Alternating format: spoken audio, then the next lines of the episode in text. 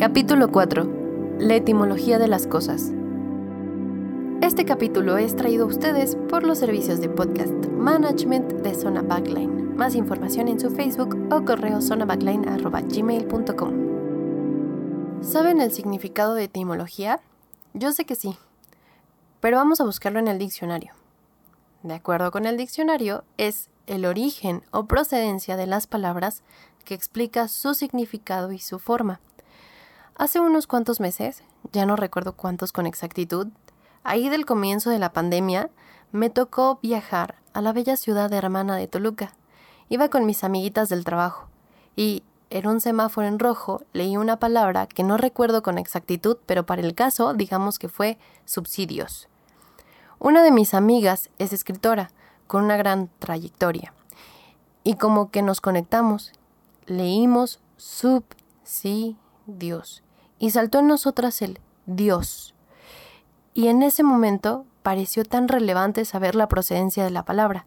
Por supuesto se nos olvidó buscarlo, pero lo importante y lo que me ha traído aquí con este tema es la etimología de las palabras. Yo siempre he creído que vale mucho la pena saber de dónde vienes y conocer a tu raza para hacerte una idea de lo que tienes y lo que no tienes que hacer, para saber lo que debes evitar y saber hacia dónde quieres ir. Cuando mis abuelitos aún vivían, me gustaba tener conversaciones amplias con ellos. Me encantaba preguntarles sobre sus papás, sus tíos y su familia en general. Cuando uno pregunta, debes saber dos cosas. Si no te parece o te incomoda la respuesta, debes aguantar vara. Porque tú preguntaste. Y que el otro está en todo su derecho de no aceptar hablar contigo o contarte al respecto. Es rudo cuando alguien te dice que no quiere hablar al respecto. Pero con el tiempo aprendes a aceptar esas respuestas porque son válidas. En fin, esto de hacia dónde vas y conocer tu historia me ha hecho pensar en que Vamos a decir solo para este programa que somos máquinas. Pensemos que somos un robot o una computadora como las conocemos.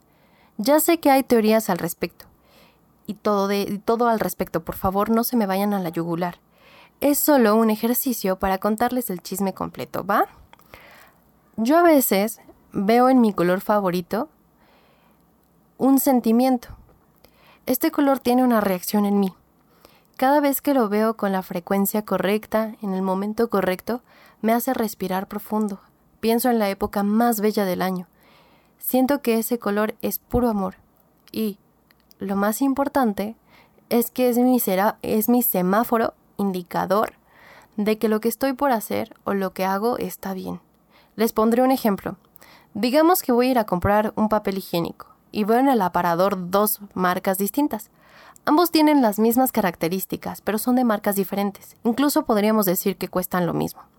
Entonces los observo, los analizo y después uno me provoca lo mismo que mi color favorito. Es ahí que descubro que debo llevarme uno de los dos. En diseño, dibujo y psicología social existe toda una teoría sobre la psicología del color, que está muy relacionada con la cultura. Pero bueno, esto del papel higiénico es un ejemplo burdo, pero creo que es fácil de contarlo de esta manera. Esto en realidad me pasa con decisiones muy importantes de mi vida. Pensemos en las canciones que grabo. Cada una de ellas está pensada para compartirles ese sentimiento que me provoca mi color favorito. Y antes de grabar, me pongo en mood color favorito. Asimismo, me pasa con el piano, mi instrumento. ¿Cómo supe que es mi instrumento? Cada vez que lo escucho, tiene ese poder en mí de amarlo y respetarlo por los siglos de los siglos. Mi carrera me provoca lo mismo, así, igualito. Ya les conté esa historia, ya les contaré esta historia de mi licenciatura. En fin, resulta que varias personas en mi familia fueron y son músicos. ¿Conocen a Felipe Villanueva? Bueno, preguntándome esto, resulta que me encontré por internet un estudio bien guapo liderado por George Church y Seth Sifman, donde lograron insertar el primer GIF de la historia, hecho por Edward Mybridge, que por sí solo vale la pena dedicarle un podcast completo a cada uno de estos dos temas. El caso es que copiaron en el ADN este gift y después lo lograron reproducir en el ADN. Esto es una explosión de pensamientos, pero me quiero centrar y regresarme a que somos computadoras.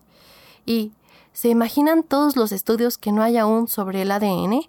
Hay de hecho en una serie de Netflix un capítulo que lo relaciona. Si pueden, vayan a verlo. Ahora, y cada vez que me pasa ese sentimiento que les describí, que me provoca mi color favorito, lo traduzco en que es mi ADN, tocando la puerta de mi ignorancia, y que es solo un programa diciéndome, esta es tu configuración. Centrándonos en el estudio un poco, resulta que la investigación de este ADN fue hecha en bacterias de la especie E. coli. Y de inmediato yo lo relaciono con Popo. Qué sexy. En fin, hay varios programas y películas que nos plantean estas premisas evolutivas y de edición de nuestro ser como Gattaca, una película que hicieron en 1997, producida por Danny DeVito, y por supuesto en varios capítulos de Black Mirror. Pase usted a servirse en Netflix. Dicho esto, y hablando sobre la etimología de las palabras y del ser humano, todo esto comenzó pensando en un texto que me pasaron llamado Anatomía del beso de Juan José Millas y una conversación reciente del uso de la palabra copular, a la cual seguramente dedicaremos un capítulo completo. Pero en fin, sobre este texto quiero decirles que justo me provocó esa sensación que les conté al inicio de este capítulo, y que leeré para ustedes un extracto pensando en que se irán directo a leerlo. Comienzo. Dice también Bryson que tenemos ahí dentro, en la boca, estratégicamente repartidas, 12 glándulas salivales con las que segregamos en torno a un litro y medio de saliva al día. De ahí que traguemos tanto. No solo en sentimiento metafórico, unos 30.000 litros literales a lo largo de la vida media. La saliva, añade, está compuesta fundamentalmente de agua y de pequeñas cantidades de enzimas que empiezan a descomponer los azúcares cuando todavía se encuentran en la boca, ya que ahí se inicia la digestión de los alimentos y la digestión del amante o de la amante, añado yo. Y al terminar este texto pensé, ¿cómo puedes llegar del beso a las heces en un texto? Porque eso se hace dentro de este texto. Así como nosotros llevamos hoy a la etimología de una palabra, a la esencia de nuestro ADN, al comienzo de un beso. Espero que les haya gustado este plot twist, que me cuenten más sobre esta lectura que les comento y si les interesa que hablemos más o que retomemos este tema de los gifts o de la edición del ADN, avísenme. Nos vemos en el siguiente plot twist.